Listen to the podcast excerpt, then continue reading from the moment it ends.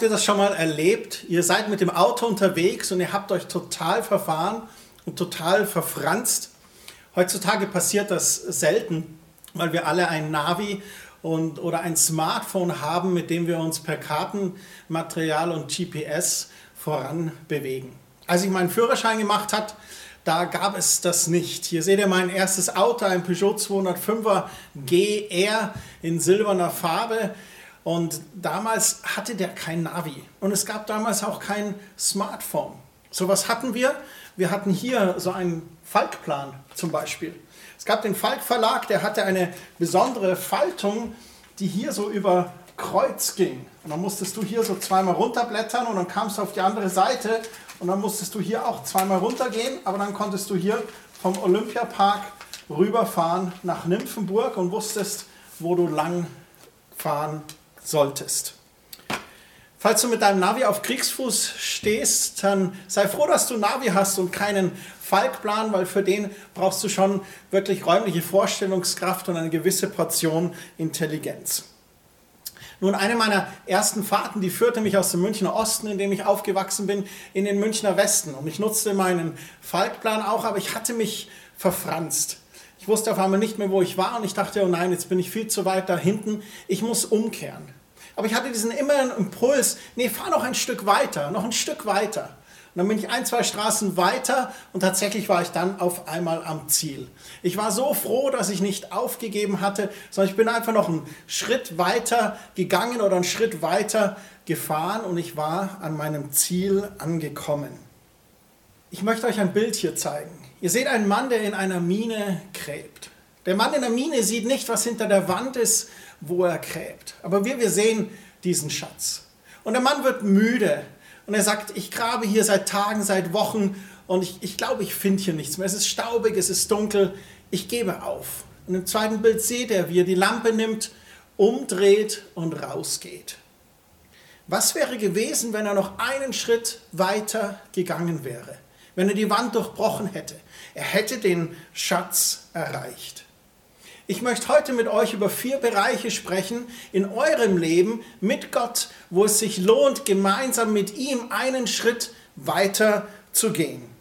Manche Schritte bereuen wir vielleicht in unserem Leben. Darüber möchte ich heute nicht sprechen, wie so mancher Engländer vielleicht den Brexit bereut, sondern ich möchte über Schritte sprechen, die konstruktiv zu guten Ergebnissen führen und wo es sich lohnt, mit Gott einen Schritt weiter zu gehen, weil wir eigentlich ganz kurz vor dem Ziel sind. Der erste Bereich, wo wir, glaube ich, einen Schritt weiter gehen können, ist unser Gebet. Und ich möchte eine Stelle aus Matthäus Kapitel 26 mit euch lesen. Ab Vers 36, da heißt es, da kommt Jesus mit ihnen zu einem Grundstück, das Gethsemane genannt wird. Und er spricht zu den Jüngern, setzt euch hier hin, während ich weggehe und dort bete. Und er nahm Petrus und die zwei Söhne des Zebedeus mit sich. Und er fing an, betrübt zu werden, und ihm graute sehr.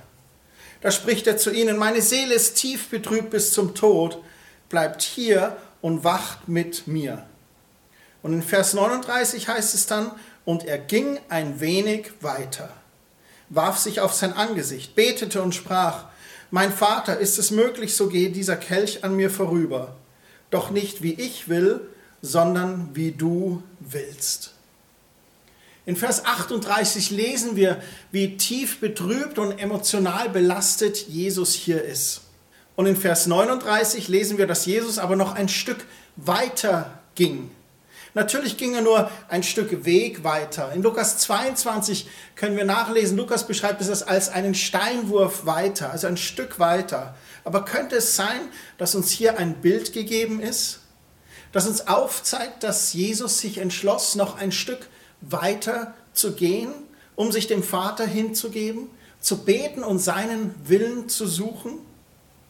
In Lukas 22 heißt es dann sogar, dass als Jesus ein Stück weiter ging, plötzlich ein Engel erschien und ihn stärkte. Und dass Jesus dann sogar noch inbrünstiger ringte und betete. Und diese krasse Aussage machte, dieses Hingabegebet, nicht mein Wille, sondern dein Wille soll geschehen, Vater. Er ging diesen letzten Schritt für dich und mich. Ich glaube, wenn es um das Gebet geht, da geben wir zu oft, zu früh auf. Wir müssen ein wenig weitergehen und noch stärker Gottes Thron bestürmen.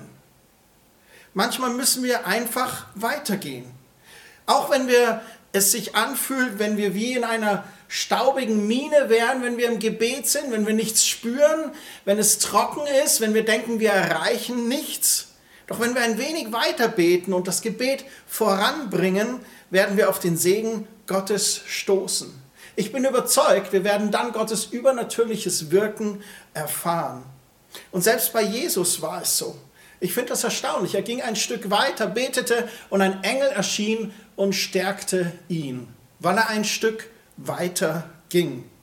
Gott griff übernatürlich ein.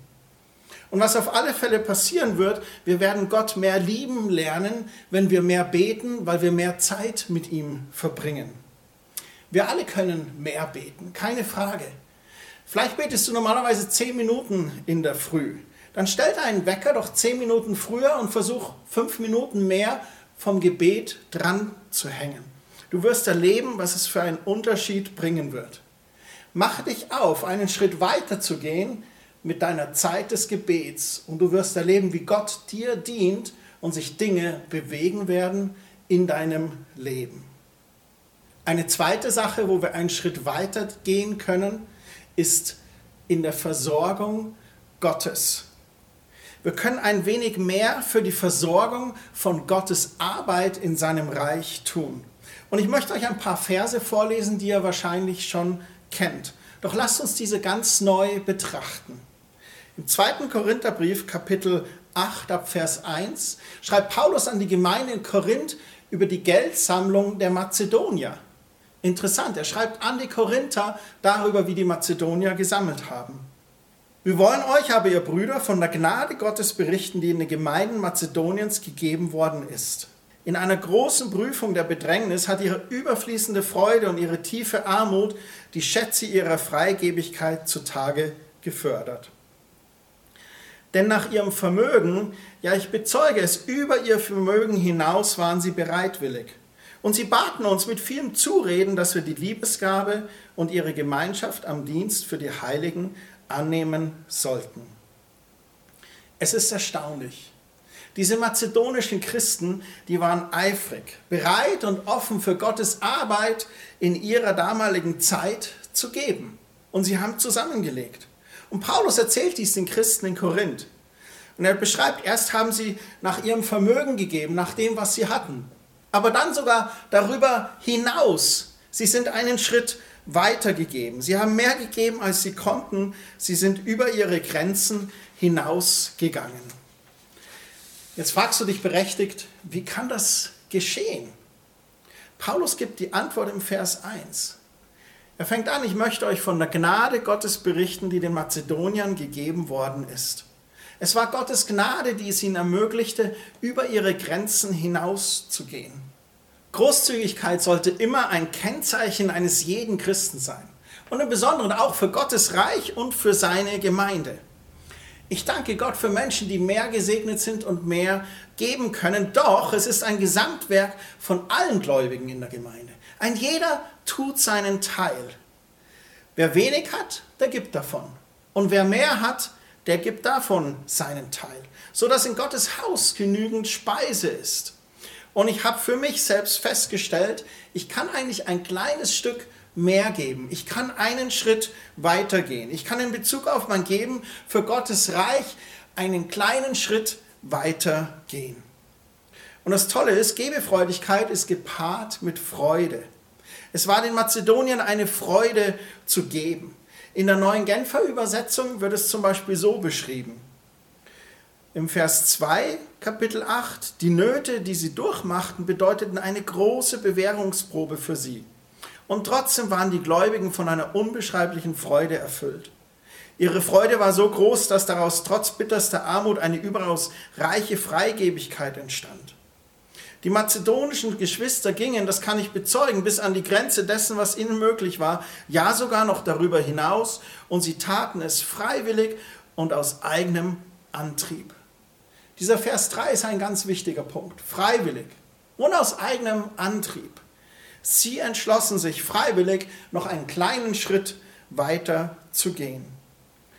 Paulus spricht dann im nächsten Kapitel ab Vers 6 nochmal ein paar kurze Statements über das Geben überhaupt. Er sagt 2. Korinther 9, Vers 6, das aber bedenkt, wer kärglich sät, der wird auch kärglich ernten. Und wer im Segen sät, der wird auch im Segen ernten.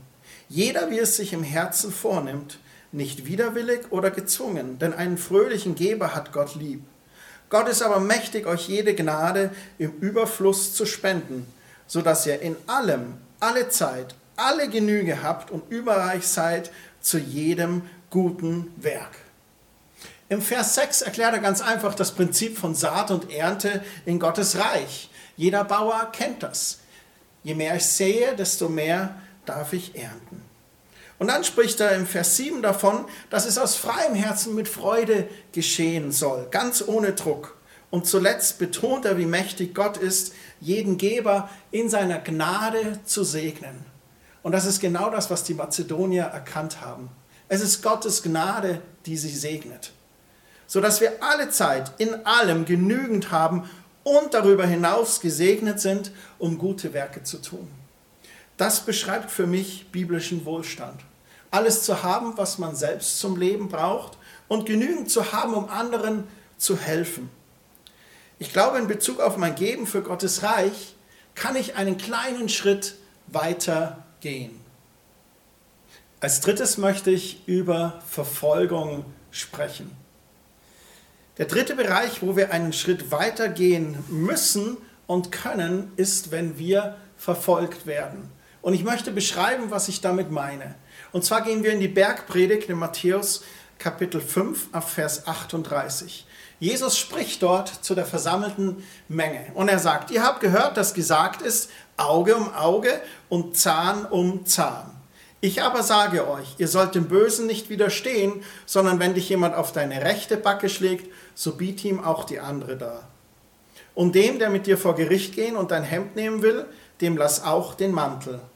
Und wenn dich jemand nötigt, eine Meile weit zu gehen, so geh mit ihm zwei. Gib dem, der dich bittet, und wende dich nicht ab von dem, der von dir borgen will. Ihr habt gehört, dass gesagt ist, du sollst deinen Nächsten lieben und deinen Feind hassen. Ich aber sage euch, liebt eure Feinde, segnet, die euch fluchen, tut wohl denen, die euch hassen, und bittet für die, welche euch beleidigen und verfolgen, damit ihr Söhne eures Vaters im Himmel seid. Denn er lässt seine Sonne aufgehen über Böse und Gute und lässt es regnen über Gerechte und Ungerechte. Zuerst zitiert Jesus hier einen Auszug aus dem Gesetz. Früher hieß es Auge um Auge, Zahn um Zahn. Aber was er als nächstes sagt, damit streicht er das Thema Selbstjustiz komplett. Wir sollen nicht auf Rache aus sein.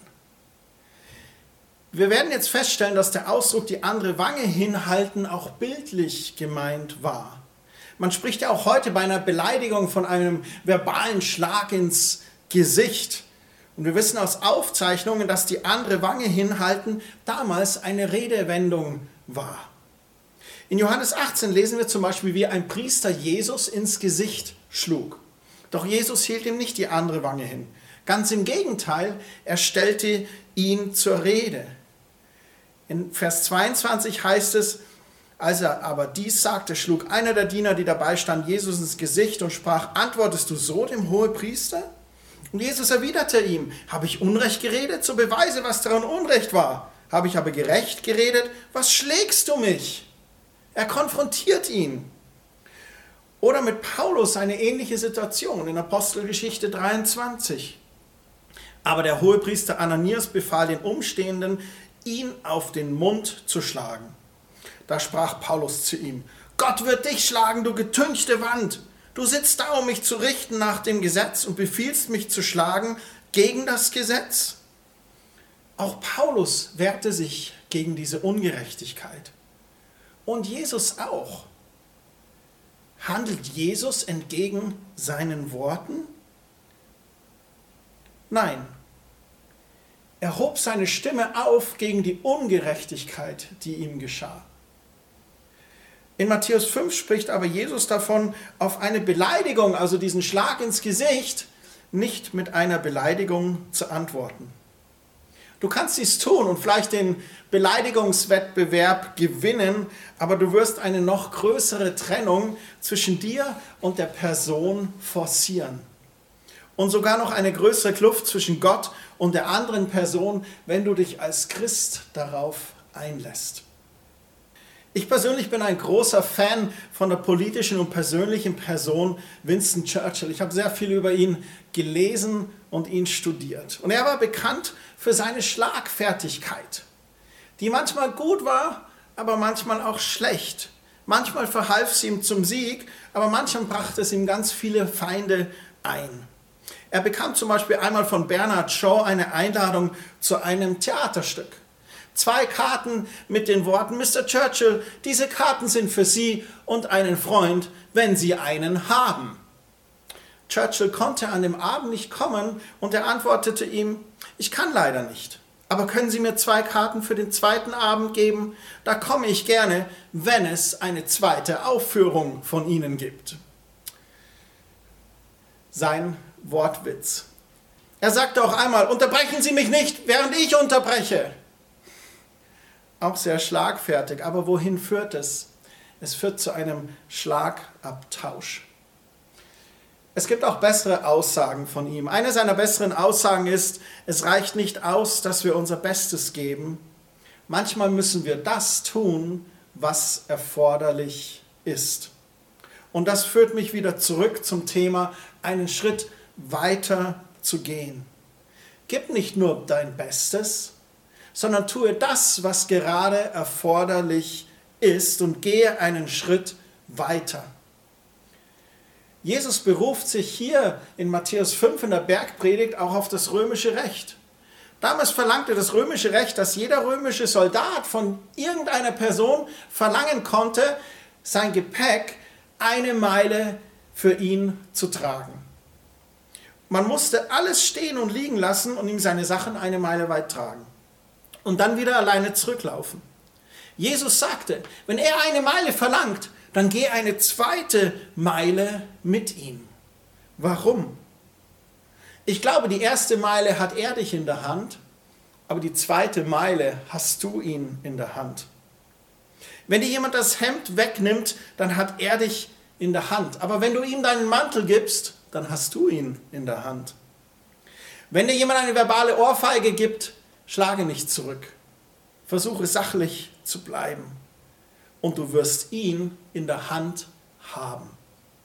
Und wozu fördert uns Jesus dann heraus? Welchen weiteren Schritt können wir noch gehen? Er sagt, segne die, die dich fluchen. Er sagt, liebe die, die dich hassen. Und er sagt auch, bete für die, die dich beleidigen und dich verfolgen. Wenn ich verfolgt werde, dann kann ich noch einen Schritt weiter gehen. Aber bitte in die richtige Richtung. Das vierte und letzte, worüber ich sprechen möchte, ist unsere Anbetung. Im Psalm 71, da schreibt David zu Beginn des Psalms über seine Feinde. Und von Vers 1 bis 13 spricht er davon, wie sie seinen Untergang planen, wie sie ihm zusetzen, wie er es nicht mehr packt und wie schwer es ihm fällt und welche Pläne sie geschmiedet haben. Es wird von Vers zu Vers schlimmer. Aber ab Vers 14 ändert sich die Richtung des Psalms. Statt abwärts geht es auf einmal aufwärts. Im Psalm 71, Vers 14, da heißt es, ich aber will beständig harren und noch mehr hinzufügen zu allem deinem Ruhm. Das hebräische Wort, was hier für hinzufügen benutzt wird, heißt Yasaf. Und es bedeutet beständig hinzufügen oder auch unaufhörlich weitergehen.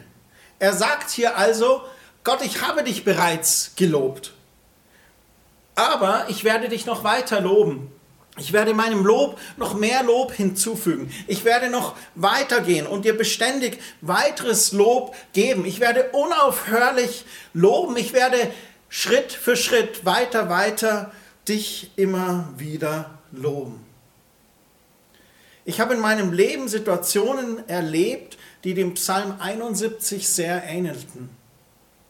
Ich fühlte mich von Feinden umringt und ich verstand nicht, warum diese Personen auf einmal gegen mich waren. Warum zieht ihr in den Krieg gegen mich? Ich habe euch doch überhaupt nichts getan.